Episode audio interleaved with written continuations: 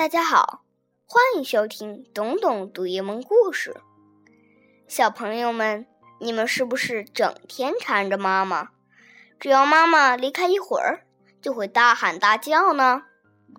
今天我要讲的这个故事里的小羊驼就是这样。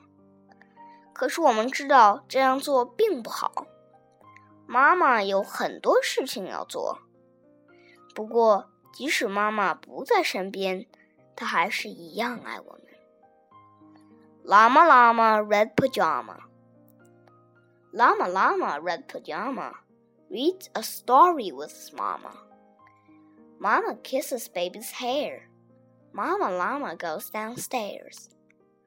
Llama Llama Red Pajama feels alone without his mama. Baby Llama wants a drink. Mama's at the kitchen sink.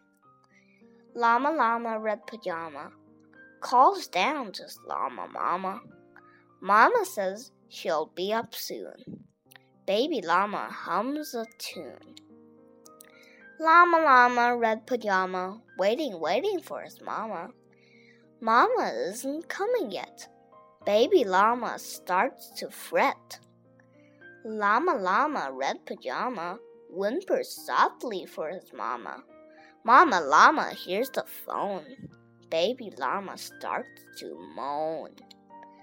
Llama Llama Red Pajama listens quiet for his mama. What is Mama Llama doing? Baby Llama starts boo hooing.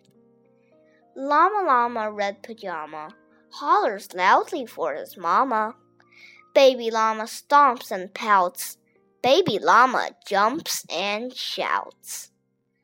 Llama Llama Red Pajama in the dark without his mama. Eyes wide open, covers drawn.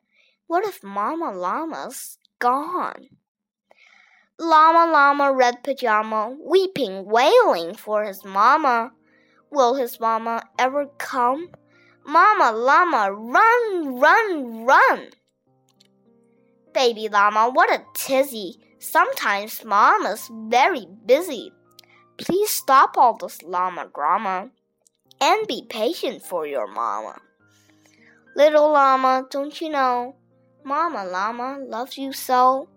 Mama llama's always near, even if she's not right here.